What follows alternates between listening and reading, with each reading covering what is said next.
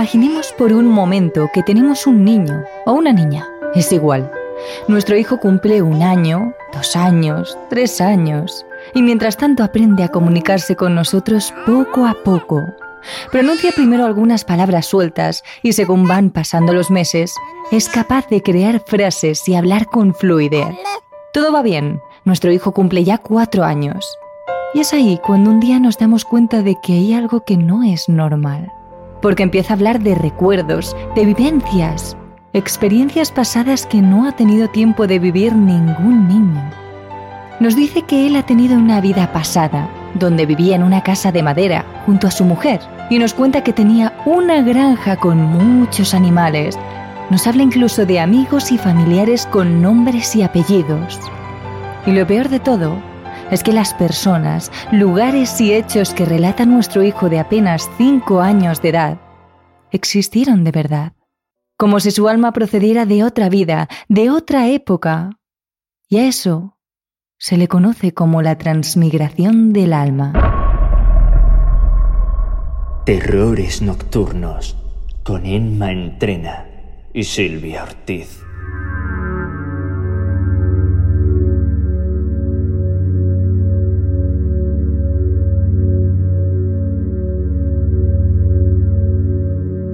La transmigración de almas es la idea de que un alma puede pasar de un cuerpo a otro siempre que el cuerpo en el que se encuentre muera o se genere otro nuevo.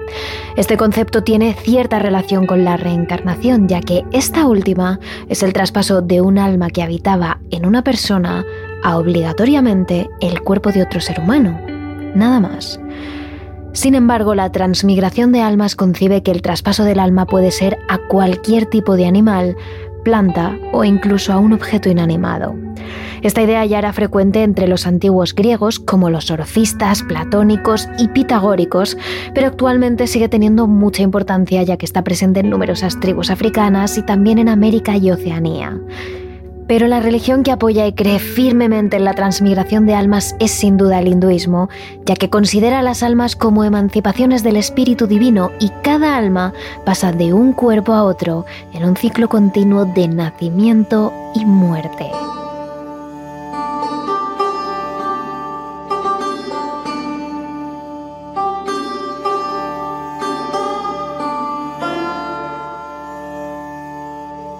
Aunque para aquellas personas que no se hayan criado alrededor de esta idea o perteneciendo a una religión que incluya dicha creencia, la transmigración o reencarnación de almas puede parecer algo imposible.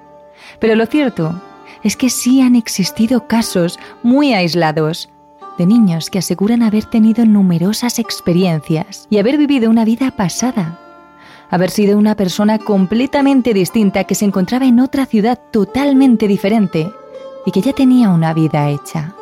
No son pocos los investigadores que, atraídos por la curiosidad, han estudiado en profundidad los casos que existen sobre la transmigración y la reencarnación de almas. Y en concreto, uno de ellos llamado Ian Stevenson, dedicó prácticamente toda su vida como investigador a recopilar estos casos e intentar analizar en profundidad cada uno de ellos para comprender un poco más el porqué. Fue en 1961 cuando el investigador, que por aquel entonces era presidente del Departamento de Psiquiatría de la Facultad de Medicina de la Universidad de Virginia, empezó a recopilar estos casos. Se centró en investigar a niños que aseguraban acordarse de su vida pasada. Aunque el científico falleció en 2007, sus compañeros de profesión continuaron recopilando más y más casos hasta tal punto que en 2018 ya tenían registrados más de 2.500.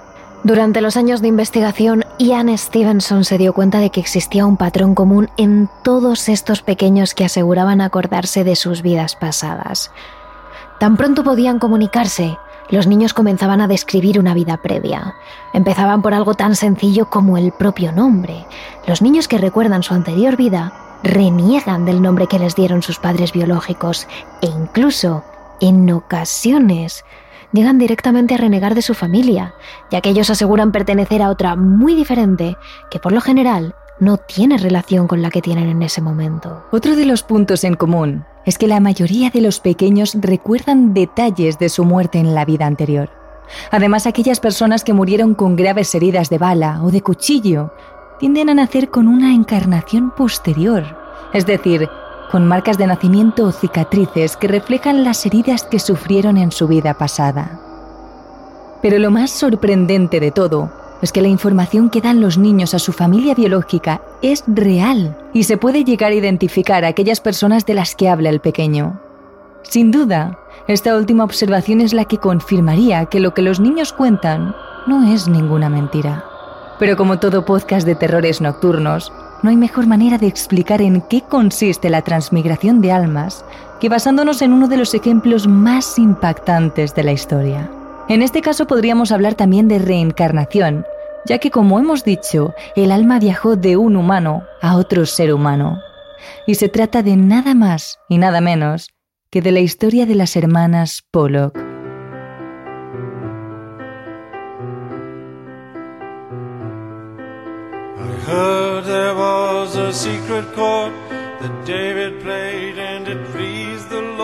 But you don't really care for music, do you?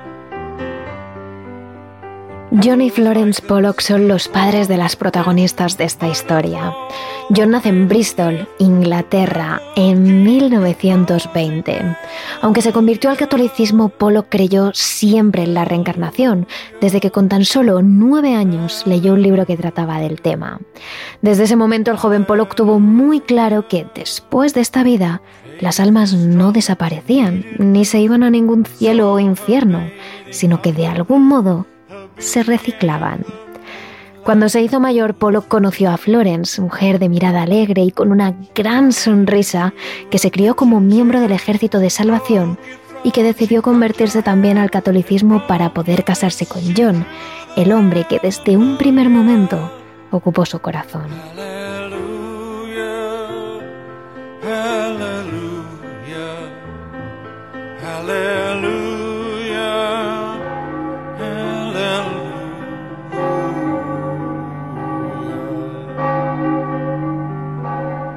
En 1940 finalmente se celebró la boda y la joven pareja no tardó en tener hijos, concretamente dos varones.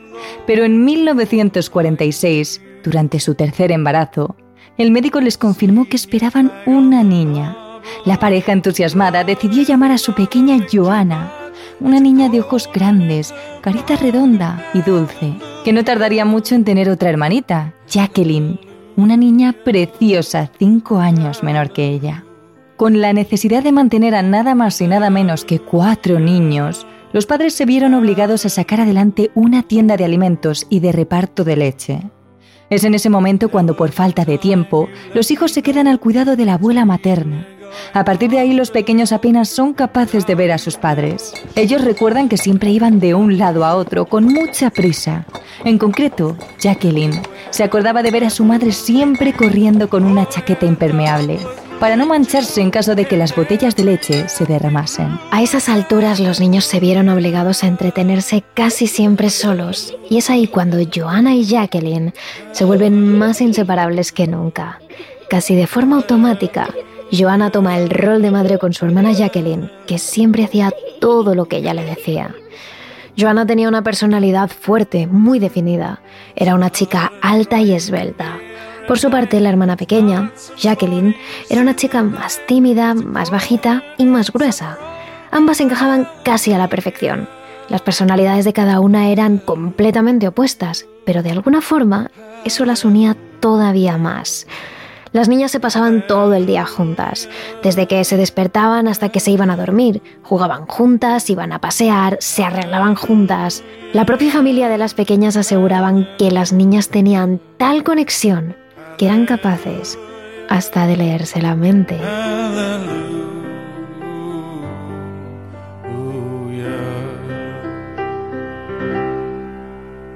Es importante destacar ciertas cosas que tenemos que tener en cuenta. Cuando la pequeña Jacqueline tenía apenas tres añitos, mientras jugaba, se tropezó con una balda y se dio un fuerte golpe en la cara. Ese accidente le dejó una marca justo a la altura de la ceja derecha. Los padres tuvieron que llevar a la pequeña al hospital e inmediatamente allí le pusieron tres puntos. Pero aunque la herida curó bien, se le quedó una pequeña cicatriz para siempre. Además, desde que nació, la pequeña Jacqueline tuvo una manchita de nacimiento justo a la altura de la cintura, en el lado izquierdo.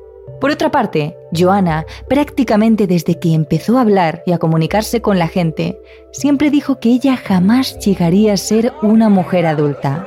Cuando los vecinos o amigos decían lo guapa que era y la hermosísima dama en la que se convertiría, la niña negaba con la cabeza mientras decía, Yo nunca llegaré a ser una dama. Algo que en un principio todos se tomaron como cosas de niños, ya que nadie era consciente de que realmente lo que estaba diciendo la joven Joana era totalmente cierto. Ella nunca llegaría a hacerse mayor, ni ella ni su hermana Jacqueline.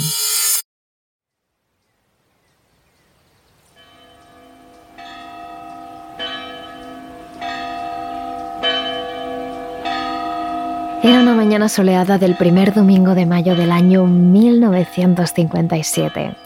La familia Pollock había madrugado para ir a la iglesia.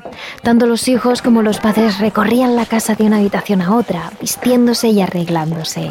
Joanna peinaba a su hermana pequeña, Jacqueline, mientras los padres seleccionaban los trajes y vestidos de todos sus hijos. Justo en ese momento, alguien llamó a la puerta. Es Anthony, uno de los amigos de Joanna y Jacqueline. El niño iba vestido con chaqueta, pajarita y el pelo totalmente repeinado hacia un lado. Sonrió a la madre enseñando sus pequeños dientes y Florence automáticamente le devolvió la sonrisa a la vez que llamaba a sus hijas para que vinieran a saludar a su amigo. Mamá, ¿podemos ir yendo a la iglesia con Anthony? Por fin. Suplicó Joanna mientras tiraba del vestido a su madre. Ella sintió y vio alejarse a los tres niños mientras jugaban y correteaban por el campo. Los padres, junto a los dos hijos, salieron de la casa unos minutos después. Para llegar a la iglesia debían recorrer un largo camino de arena, en pleno campo, que se extendía varios metros en línea recta. Desde la lejanía se veían a los tres pequeños casi al final del camino, cerca de la iglesia. Sus risas y sus chillidos de alegría resonaban junto al sonido de las hojas acariciadas por el viento.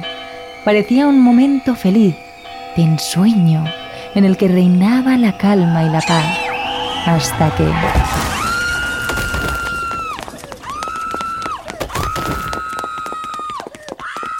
En apenas unos segundos un coche cruza el camino de tierra a toda velocidad llevándose a los tres niños por delante.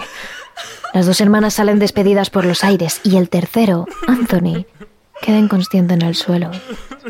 Los padres que han visto todo desde la lejanía llegan corriendo entre lágrimas, desesperados, y se arrodillan al lado de los pequeños cuerpos, ahora sin vida, de sus hijas. Ambas murieron en el acto, y Anthony no tardó en hacerlo unos minutos después en el hospital.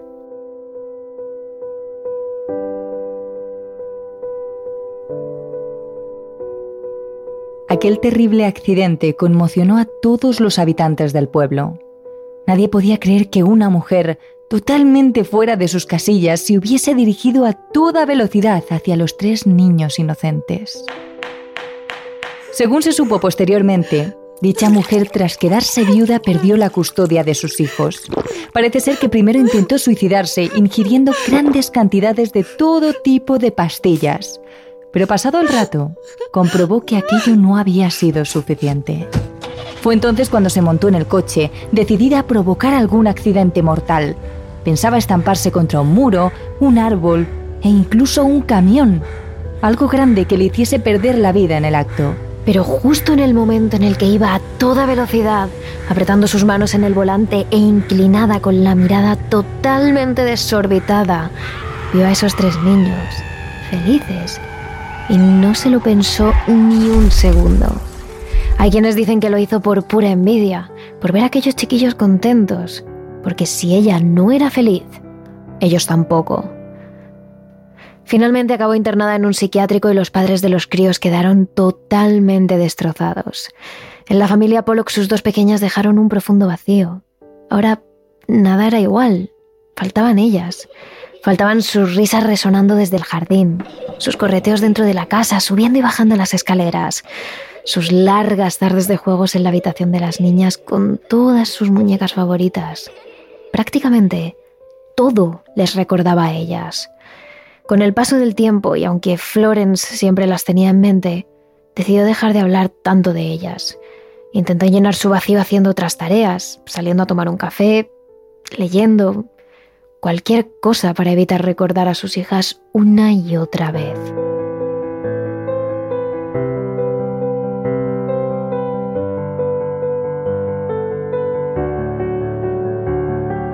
Sorprendentemente, todo lo contrario a John, que desde el momento en el que sus niñas fallecieron no dejó de hablar ni un minuto de ellas. Siempre las mencionaba en cada conversación y casi en cada palabra. Desde que se levantaba hasta que se acostaba, hablaba de sus hijas y de todo lo que le recordaba a ellas. John incluso llegó a asegurar que tras el accidente tuvo una visión de sus niñas en el cielo Luego empezó a decir que sentía la presencia de sus hijas en la casa, que estaban con la familia. Concretamente, sentía su energía en la habitación de las pequeñas. John juraba y perjuraba que ahí mismo estaban las dos. Incluso en ocasiones llegó a despertar a su mujer en plena noche, diciéndole al oído que en ese preciso instante tenía la certeza de que las niñas estaban en la habitación con ellos. Con el tiempo a Florence todo esto le empezó a quemar. Estaba harta de que su marido inventase historias y no dejase de hablar una y otra vez de las niñas, del accidente y de todo de lo que ahora estaba intentando deshacerse la madre. Durante largas semanas, las discusiones entre Jones y Florence eran continuas. Ella no soportaba el comportamiento de él y a él le sacaba de quicio que ella no quisiese escuchar. John empezó a hablar cada vez más de la reencarnación. Llegó a decir que tenía la certeza de que Joanna y Jacqueline volverían a nacer y además lo harían en esa misma familia. El padre creía firmemente en la idea de la reencarnación y desde pequeño llegó a rezar a Dios para pedirle que se lo demostrase. Es por ello que en ocasiones aseguraba que el accidente de sus hijas era un castigo de Dios por haberle pedido tantas veces alguna evidencia de esta idea. Pero a pesar de esto, John Pollock sabía que tarde o temprano sus pequeñas volverían a estar vivas. Con el tiempo, tanto Florence como John intentaron poner de su parte. Durante las semanas anteriores, llenas de discusiones y de gritos, hubo un momento en el que ambos llegaron a pensar que la mejor solución sería separarse. Sin embargo, los dos decidieron darse otra oportunidad y seguir juntos. Pasados los días, la situación pareció calmarse e incluso volvieron a quererse casi tanto como cuando eran una familia completa. Finalmente el matrimonio Pollock decide seguir adelante con su vida y Florence se queda embarazada de nuevo. John estaba ansioso por tener niñas, pues tal y como había soñado, pensaba que ellas serían la reencarnación de sus difuntas pequeñas. Sin embargo, Florence, que no creía en nada de eso, simplemente quería superar el trágico accidente. Cuando Florence está embarazada de los suficientes meses, va al médico junto a su marido para saber el sexo de su bebé. Mientras Florence está echada en la camilla con la camiseta levantada y el médico le pasa el ecógrafo sobre su tripa, John le sostiene la mano. El médico se gira y les da la noticia. Basado en lo que ve en la ecografía y en el latido del corazón, se trata de un solo bebé y es sin duda un varón. Florence sale de la clínica con una sonrisa de oreja a oreja, pensando ya en la ropita y en los juguetes que le va a comprar a su nuevo retoño. Mientras que John sigue pensativo, casi enfadado. Le insiste a su mujer en que van a ser dos niñas gemelas, diga lo que diga el médico. Florence no lo entiende, el doctor ya ha dicho que es un bebé. Pero John insiste, serán gemelas y serán la reencarnación de sus hijas, de Joanna y de Jacqueline. Pero Florence sigue sin creer ni una palabra de lo que dice su marido. Ella no cree en nada de eso. Y finalmente, como de costumbre, acaban peleando por el tema, con John gritando y Florence al borde de las lágrimas.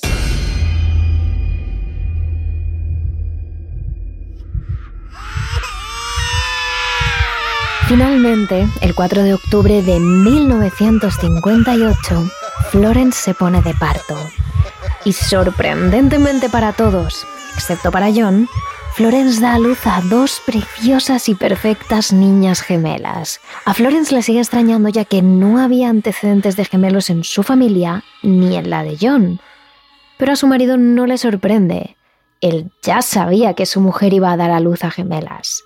Sin embargo, Florence ignora todo esto y se centra en cuidar a sus nuevas niñas, a las que llama Gillian y Jennifer. No quiere preocuparlas por nada, solo mimarlas y darles muchísimo cariño. Y por eso, junto a John, decidió no contarles nada de Joanna y Jacqueline, las que habrían sido sus hermanas mayores si no hubieran muerto en ese accidente de tráfico, al menos hasta que las gemelas sean más mayores. Pero un día, cuando las gemelas tienen apenas unos meses, mientras les cambia de ropa, su madre se da cuenta de que no son tan idénticas como parecían. Jennifer tiene una pequeña marca de nacimiento sobre su ojo derecho, casi encima de la nariz, y otra en su cadera. Florence le observó durante varios minutos, incrédula. Esas eran exactamente las mismas marcas que tenía su hija Jacqueline, la marca de nacimiento en la cadera y la cicatriz sobre el ojo derecho. Rápidamente buscó esa misma marca en su hermana Gillian, pero no lo pudo encontrar. Su piel era completamente lisa. Y eso era algo muy extraño, porque los gemelos siempre tienen las mismas marcas de nacimiento. Y además existen algunas teorías que dicen que las marcas con las que nacemos no son más que cicatrices que nos hicimos en nuestras vidas pasadas. Y algunas incluso van más allá y dicen que esas marcas de nacimiento son ni más ni menos que la cicatriz que nos quedó en el momento de nuestra muerte.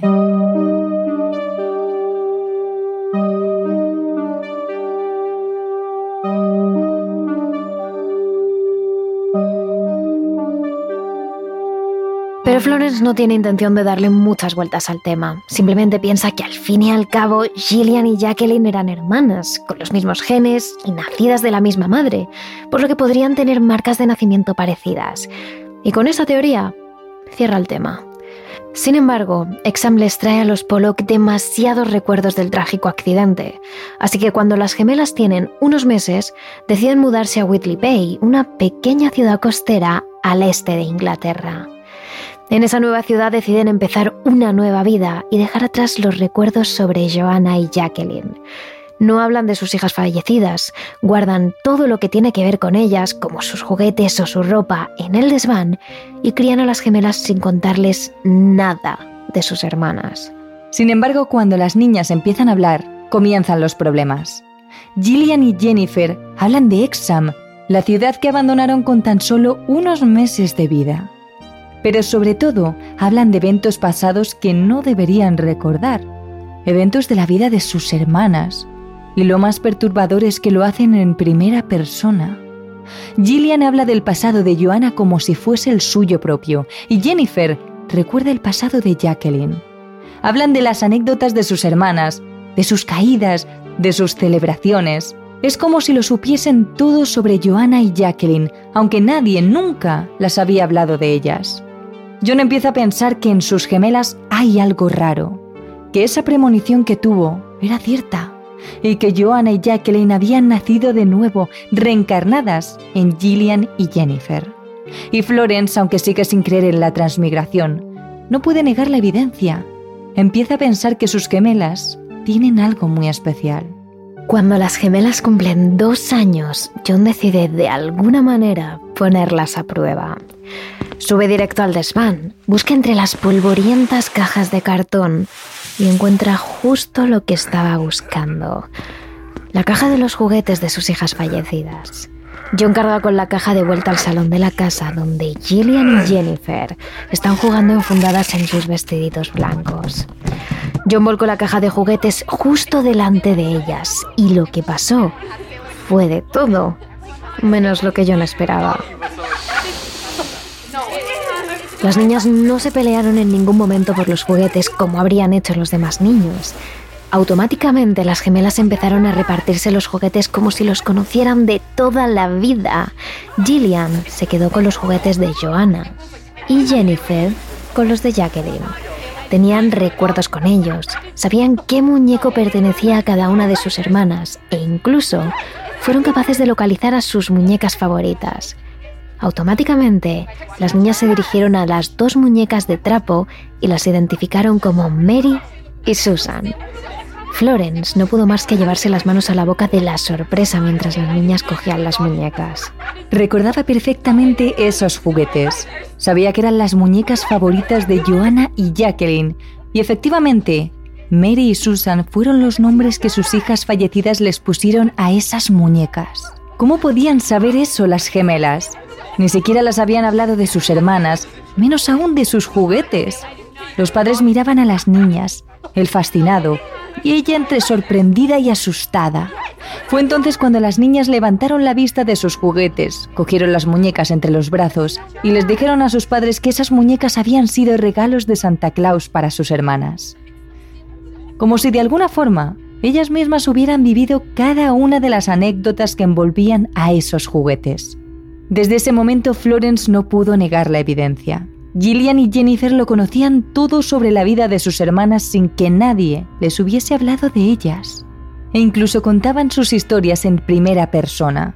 Sus hijas eran especiales, pero de ahí a que estuviese ante un caso de transmigración de almas, todavía había un paso.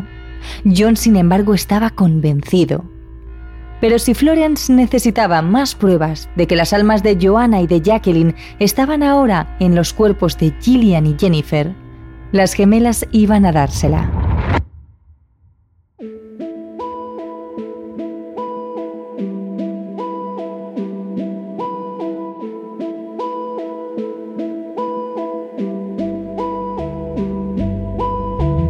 Poco a poco las gemelas van creciendo e increíblemente empiezan a diferenciarse físicamente.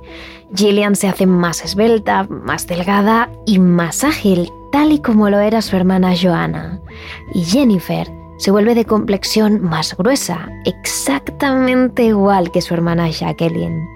Pero no solo se van diferenciando físicamente, poco a poco también va cambiando su personalidad.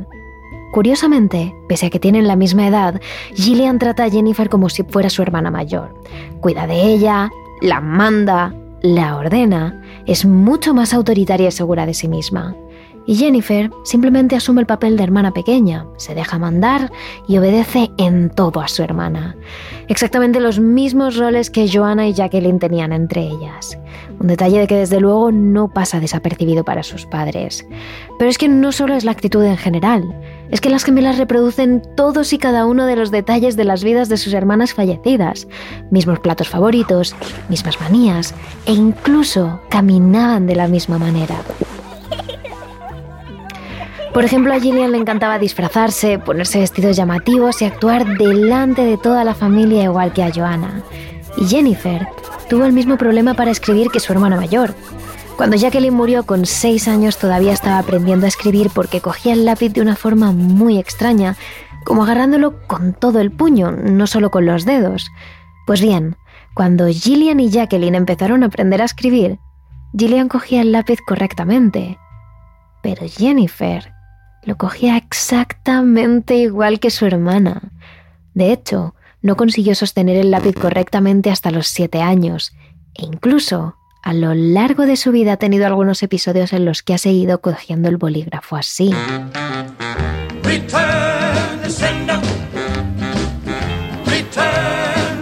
Cuando las gemelas contaban con cuatro años, la familia decidió hacer un pequeño viaje a su antigua ciudad a Exam para visitar a sus antiguos vecinos y para presentarles a sus hijas. Pero una vez llegaron allí, las gemelas parecían conocerlo todo. Recordaban los lugares en los que no habían estado, sabían cómo se llamaban muchas de las personas del pueblo y reconocían las tiendas. Incluso pidieron a sus padres que les llevaran al parque que estaba al girar la esquina de su casa. Un parque que dijeron que era su favorito, pero evidentemente no era el suyo sino el de sus hermanas. También fueron capaces de reconocer el colegio al que iban sus hermanas, diciendo que ese era su colegio y que solían jugar en el patio trasero del edificio. Sin embargo, el momento más tenso fue cuando los Pollock pasaron precisamente por el lugar en el que sucedió el trágico accidente. El lugar en el que a sus hijas les arrebataron la vida. Fue entonces cuando Gillian y Jennifer comenzaron a hablar del accidente de sus hermanas, con el pequeño detalle de que lo hacían en presente y en primera persona, como si les hubiese sucedido a ellas mismas, como si pudieran sentirlo en su piel en ese mismo momento. Las gemelas hablaban de dolor, de sangre, de sufrimiento y de luces inexplicables a su alrededor, ante la atónita mirada de sus padres que solo podían mirarlas asustadas, sin entender cómo podían saber todo aquello y por qué parecían estarlo viviendo. Entonces Gillian coge la cabeza de su hermana y la sostiene entre sus manos, acerca a ella su cabeza y la mira a los ojos fijamente. La sangre está saliendo de tus ojos. Ahí es donde te atropelló el coche. Una lágrima rodó por la mejilla de Jennifer mientras John, su padre, no podía más que llevarse las manos a la boca para contener su expresión de sorpresa. Cuando Joanna y Jacqueline murieron, él fue el encargado de identificar sus cuerpos en el depósito de cadáveres. Y hay una imagen que se le clavó para siempre en la retina y que nunca podría olvidar. Y es la imagen de su hija Jacqueline con una venda que le ocupaba toda la parte posterior de la cabeza, justo por encima de los ojos, justo donde el coche le había arrollado, justo el lugar que Gillian había señalado en la cara de Jennifer. Desde ese momento las gemelas desarrollaron un miedo irracional a los coches y las carreteras, una fobia incontrolable. Las niñas entraban en un auténtico pánico cada vez que cruzaban un paso de peatones y veían que un coche se acercaba a ellas. Tenían un cuidado extremo a la hora de cruzar la calle, de ir a un aparcamiento o simplemente al pasar cerca de los coches.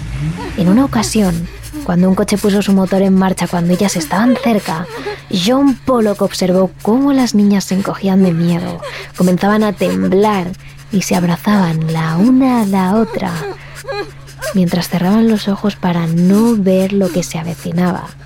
Entonces, gritaron. Pero ellas nunca habían tenido una experiencia traumática con un coche. Sus padres se habían encargado de ello. Fueron sus hermanas las que vivieron el accidente y las que murieron por él. Pero la fobia irracional estaba ahí. Finalmente Florence no pudo negarse más a lo evidente. Aquellas niñas no eran ni más ni menos que aquellas que ya había perdido. Joanna y Jacqueline, que se habían reencarnado en Gillian y Jennifer. Y finalmente, los Pollock decidieron hacer público el caso.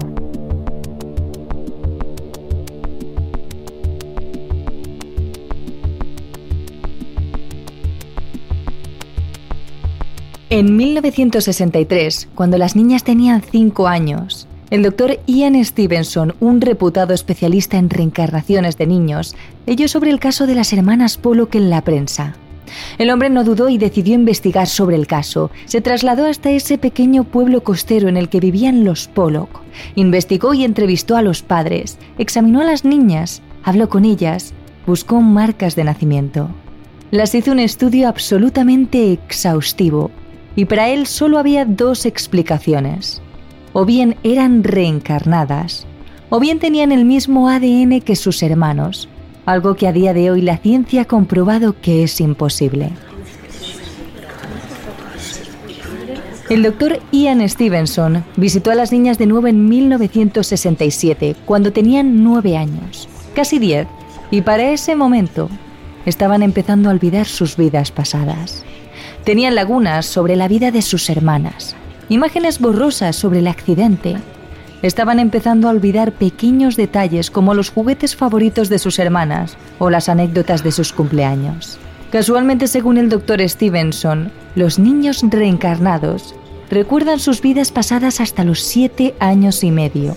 Ese es el límite. Después de esa edad, comienzan a olvidarlo todo, justo como les estaba pasando a las hermanas Pollock. Cuando las niñas tienen 13 años, sus padres deciden por fin hablarles de sus hermanas, de quiénes eran y de cómo murieron. John además decide hablarles de su teoría sobre la transmigración y la reencarnación, y les dice que según su creencia, ellas son la reencarnación de sus hermanas, que en una vida pasada, ellas mismas fueron Joanna y Jacqueline. John pensó que a las niñas les sorprendería esta teoría, que tardarían en asumirla, pero sin embargo, la aceptaron casi sin rechistar, Creyeron a su padre, los argumentos que aportaba y las anécdotas que contaba de ellas. Las mismas anécdotas que os hemos contado aquí. Sin embargo, se mostraron algo escépticas. A esas alturas ellas casi no recordaban nada de esa supuesta vida pasada de la que hablaba su padre. Ellas ya no recordaban las vidas de sus hermanas, su colegio o sus juguetes. Ellas ya no eran Joanna y Jacqueline, sino Gillian y Jennifer. Durante años el doctor Stevenson mantuvo una intensa correspondencia con las hermanas Pollock y definitivamente volvió a visitarlas cuando tenían 20 años, en 1978. Pero para ese momento, las hermanas ya no recordaban absolutamente nada de esa vida pasada en la que habían sido Joanna y Jacqueline. Sin embargo, dos años después, en el año 81, Gillian vivió un episodio muy extraño. Comenzó a tener un sueño recurrente. En el sueño, durante varias noches, se vio a sí misma en un arenero jugando junto a sus dos hermanos cuando aún eran muy pequeños. Estaban en el jardín de una casa con un césped de un verde muy vivo y muy cerca de un pequeño huerto. Pero Gillian era consciente de que ella misma no había vivido esa escena, pues cuando sus hermanos tenían esa edad, ella ni siquiera había nacido. Además, la descripción de la casa, del jardín y del huerto encajaba a la perfección con la casa y el jardín que tenían los polos en Exam. Y esa caja de arena era en la que Joanna solía jugar con sus hermanos mayores.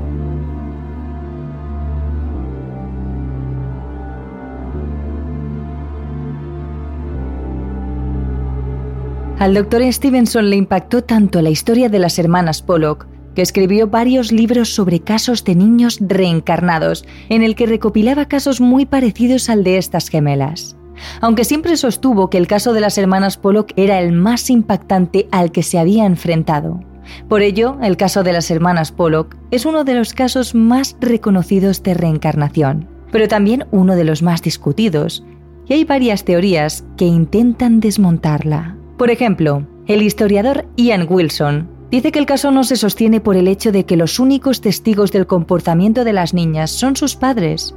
Y si bien uno, la madre, no cree en la reencarnación, y el otro, el padre, es un ferviente creyente de la teoría de la reencarnación, es posible que sin querer, de forma inconsciente, John Pollock guiara a sus hijas y las manipulase para que se convirtieran en lo que él creía que eran, la reencarnación de sus hermanas.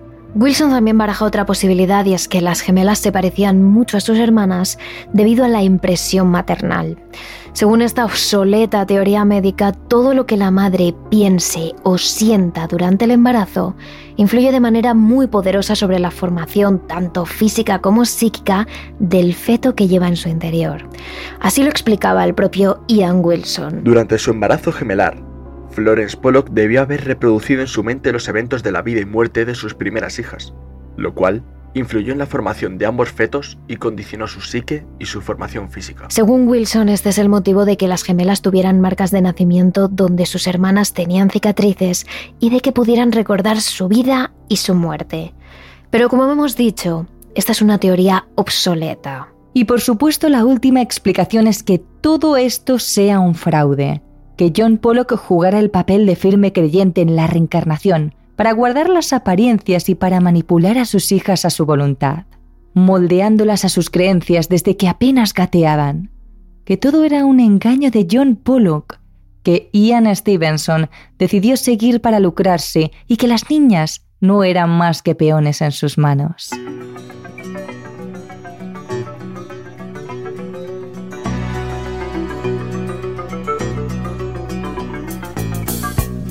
A highwayman. Along the coach roads I did ride, with sword and pistol by my side. Many a young maid lost her baubles to my trade.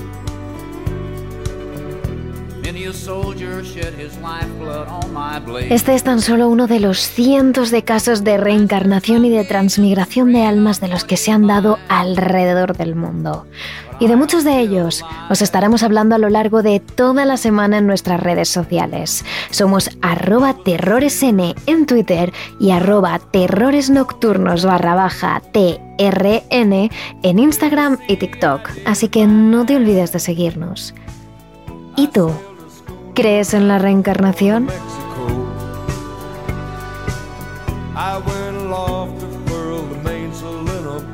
Terrores Nocturnos, realizado por David Fernández Marcos.